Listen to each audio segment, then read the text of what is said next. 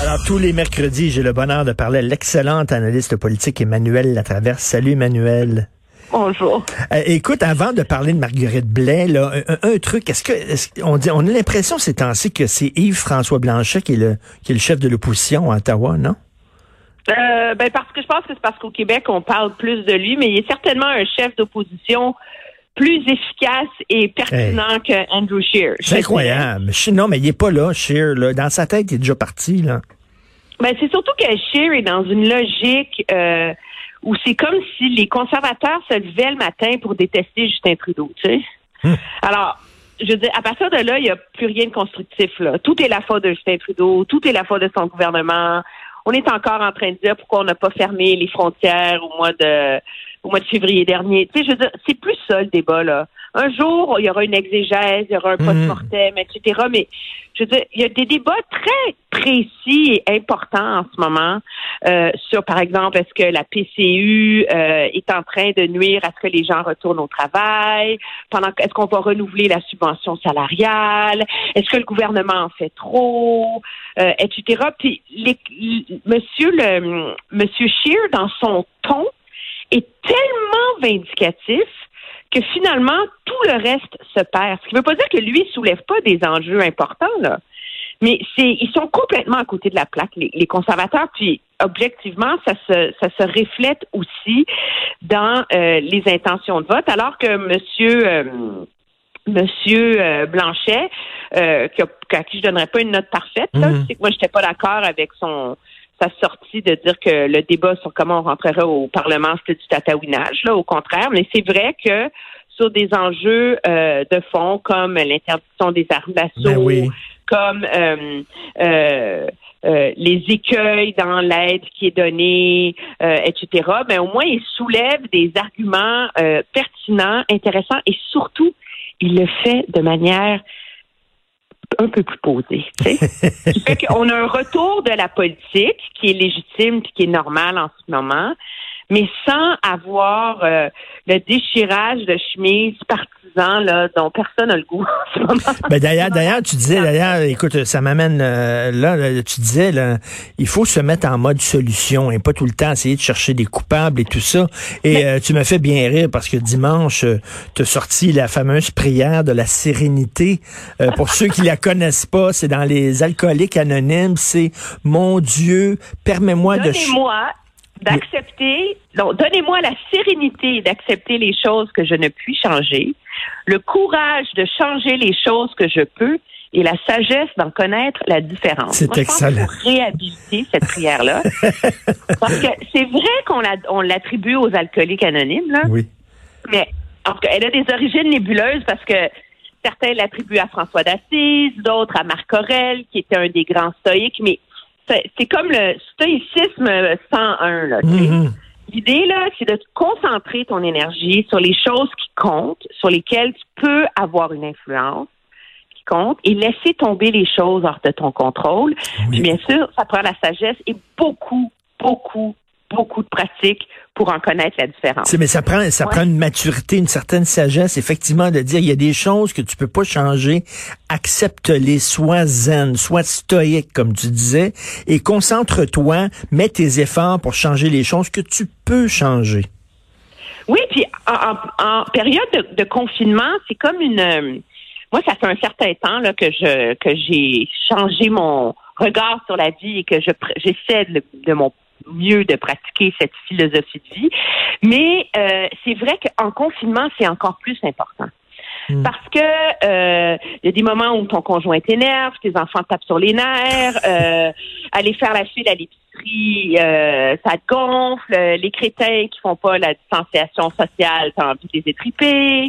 Euh, tu sais, on est comme on est sur les dents parce que nos vies sont complètement chamboulées, mais on ne peut rien y faire.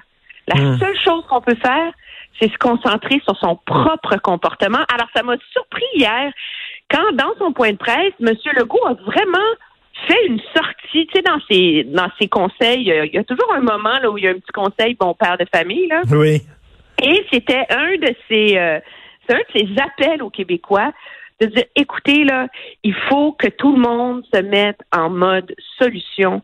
Il faut, on peut pas se mettre en mode chercher des problèmes. Puis, c'est sûr que pour lui, c'était euh, politiquement une façon de défendre son choix d'ouvrir les écoles avec les 2 milliards de hmm. casse-tête qui viennent avec, etc. Mais c'est une façon de dire, écoutez, c'est malheureux, là, mais c'est moins le gouvernement. On fait de notre mieux. Puis après ça, là, tous les acteurs, là, syndicats, patrons, employés, etc., si tout le monde on met l'épaule à la roue, là, ça va mieux aller que si tout le monde en cherche des bébés. Et plus tôt, il avait dit aussi, euh, il faut être indulgent. Ça veut pas dire qu'on n'a pas le droit de. oui, ça veut pas dire qu'on n'a pas le droit de critiquer le gouvernement. Bien sûr, on a le droit, mais indulgent, c'est-à-dire que la, la bataille qu'on mène, elle est pas facile elle n'est pas facile, puis il n'y a pas de réponse claire. Et tout le débat, et moi je trouve que le débat entourant la réouverture des écoles, c'est un cas type. Là. Alors, on a commencé par penser que c'était une bonne idée pour l'immunité de masse, mais là, finalement, ça, ce concept-là ne tient pas. Fait que là, après ça, on a pensé que, mais dans le fond, les enfants sont moins malades. Puis, on commence à penser qu'ils sont peut-être moins contagieux, donc ça limite les risques. Mais là, maintenant, il y a des nouvelles études qui sortent, parce qu'il y a des études qui se font sur tous les sujets de la COVID, sous tous les angles possibles et inimaginables.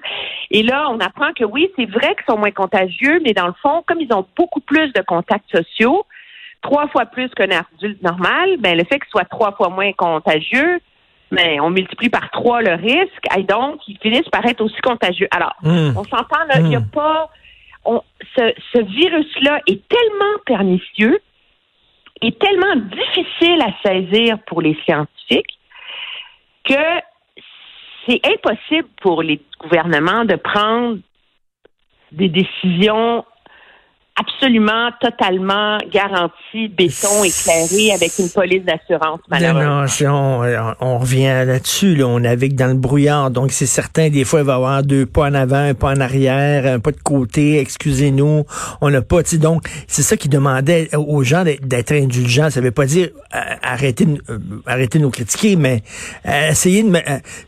quasiment ce qu'il disait, c'est imaginez-vous dans mes souliers dans mes bottines. Qu'est-ce que vous feriez? Oui, oui, puis il faut, il faut mettre... Euh, et, et c'est pour ça, moi, je pense, pour revenir à ta première question, que le ton d'intervention des partis d'opposition est très important. Parce que les partis d'opposition ont un rôle absolument fondamental à jouer dans cette crise-là. Moi, je le pense. Euh, ils ont euh, chacun à leur façon, ils ont soulevé des enjeux, des écueils, des problèmes avec les projets de loi du gouvernement Trudeau qui ont tous été amendés d'une façon ou d'une autre.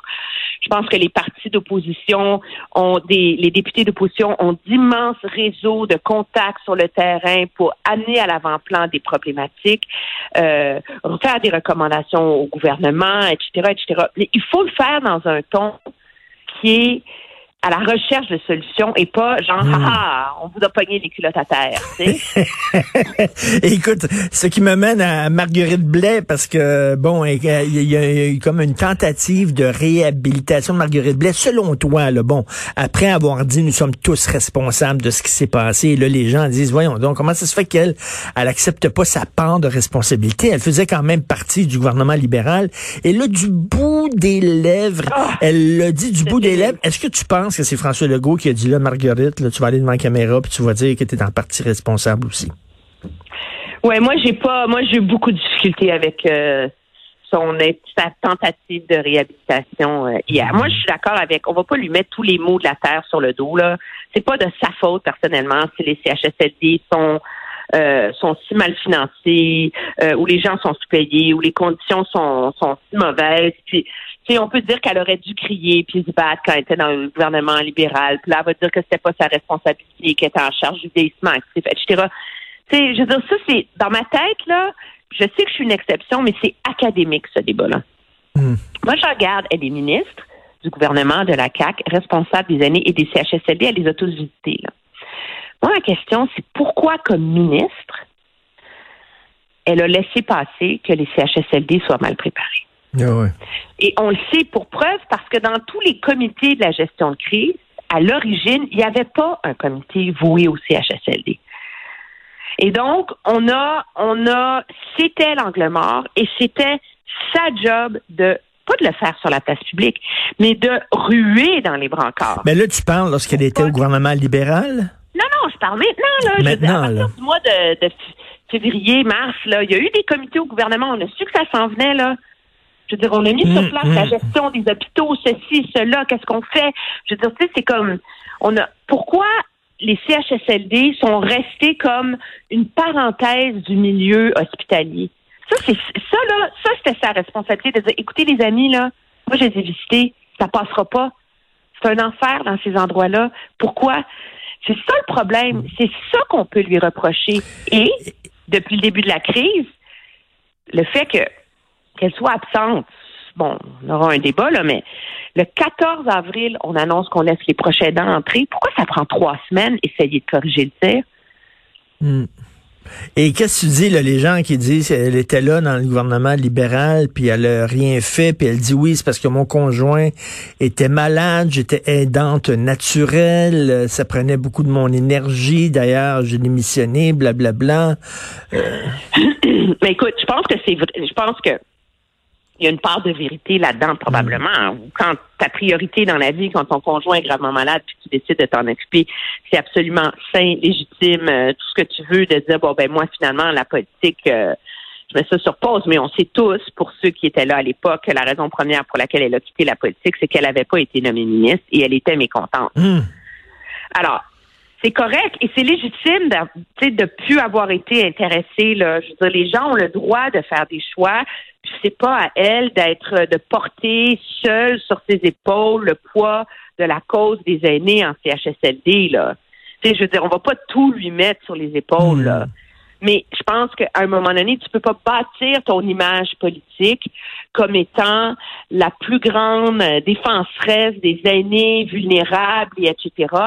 Puis après ça, te laver les mains de l'état de la situation dans les CH CHSLD et te, en te cachant sous le couvert d'une responsabilité collective. Moi, c'est là que j'ai un immense problème.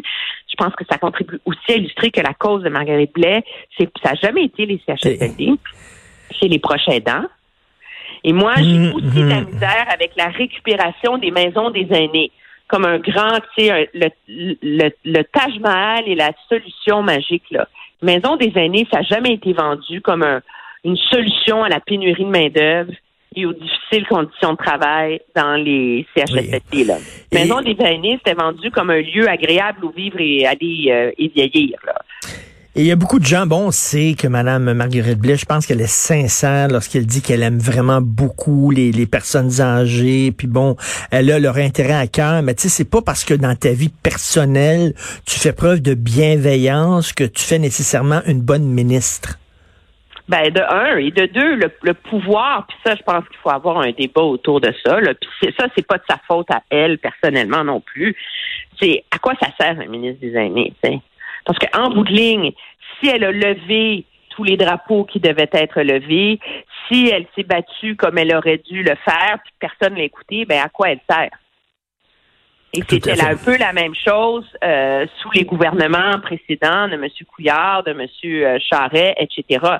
C'est que c'est une belle fenêtre Hmm. euh, de relations publiques et de politique, mais c'est quand même un ministre qui ne contrôle pas ses budgets, qui est un ministre délégué Puis, euh, et qui n'a pas les pleins pouvoirs. quand tu es un ministre, puis c'est le conseil des ministres, faut que tu mettes ton point sur la table, faut que tu défendes, tu sais, il faut que tu sais, il y a une lutte de pouvoir, il y a un bras de fer avec les autres ministres, avec le conseil du trésor, avec le premier ministre, c'est c'est pas tout d'être gentil puis d'être fin, il faut à un moment donné, tu sais, ça prend du muscle un peu là, de, de, de, de- Non, de les l'autorité. Absolument, mais c'est difficile d'avoir ce poids-là quand tu contrôles rien. Je veux Ben dire, oui. tu sais, le pouvoir, ça vient avec l'argent, là.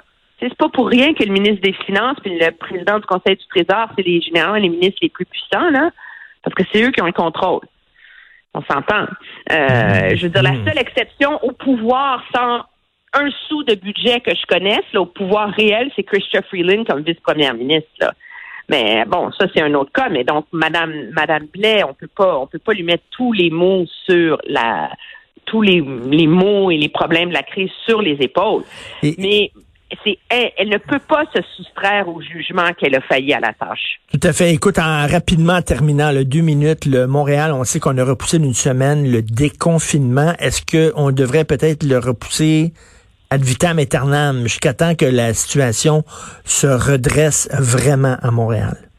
Ben absolument. Moi, je pense Ben oui. que, je veux dire, on, on peut pas tout. Il y a une chose sur laquelle tout le monde s'entend, c'est que on ne peut pas opérer un déconfinement si la situation n'est pas sous contrôle depuis un certain temps. Donc, depuis qu'on a passé la période de- d'incubation du virus, là. donc sous contrôle depuis deux semaines. On est à un milliard de lieux de ça Ben, à Montréal. totalement. Et la stratégie initiale du gouvernement de confiner les régions, donc de boucler les régions pour pas qu'on puisse y entrer, c'est une bonne idée.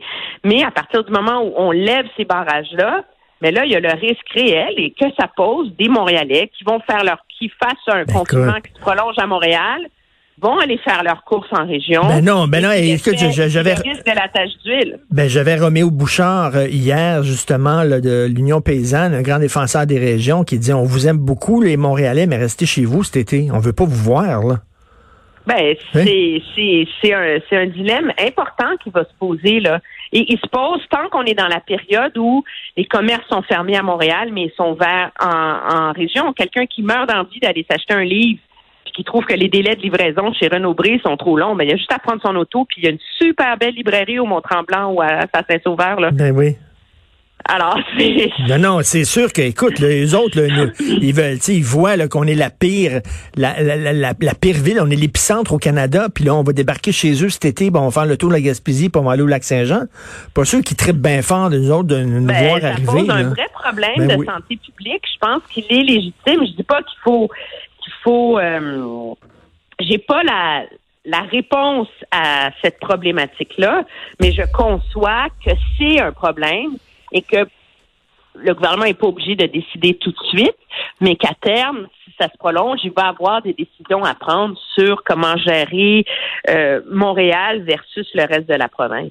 Merci, Emmanuel. Puis je vais demander à ma mère de me broder la, la prière de la sérénité, que je puisse mettre ça, accrocher ça dans la cuisine et que je puisse la lire Ah tous oui. les jours. Mais il y a un super beau livre aussi qui, a- qui existe en anglais seulement, mais c'est l'agenda du stoïcisme. Je t'enverrai C'est une page sur un principe du stoïcisme par jour. Et c'est vraiment, vraiment bien. Je vais- je vais essayer Pour de développer ça. Moi, je recommande L'art subtil de s'en foutre. Oui, C'est oui. une, c'est une Bible, euh, c'est pour les débutants du stoïcisme. Et en anglais, le the subtle, the sub- subtle art of uh, not Of giving not a fuck. fuck. Merci Un livre beaucoup. extraordinaire. Au revoir. Bye. Bonne semaine, Emmanuel. Merci.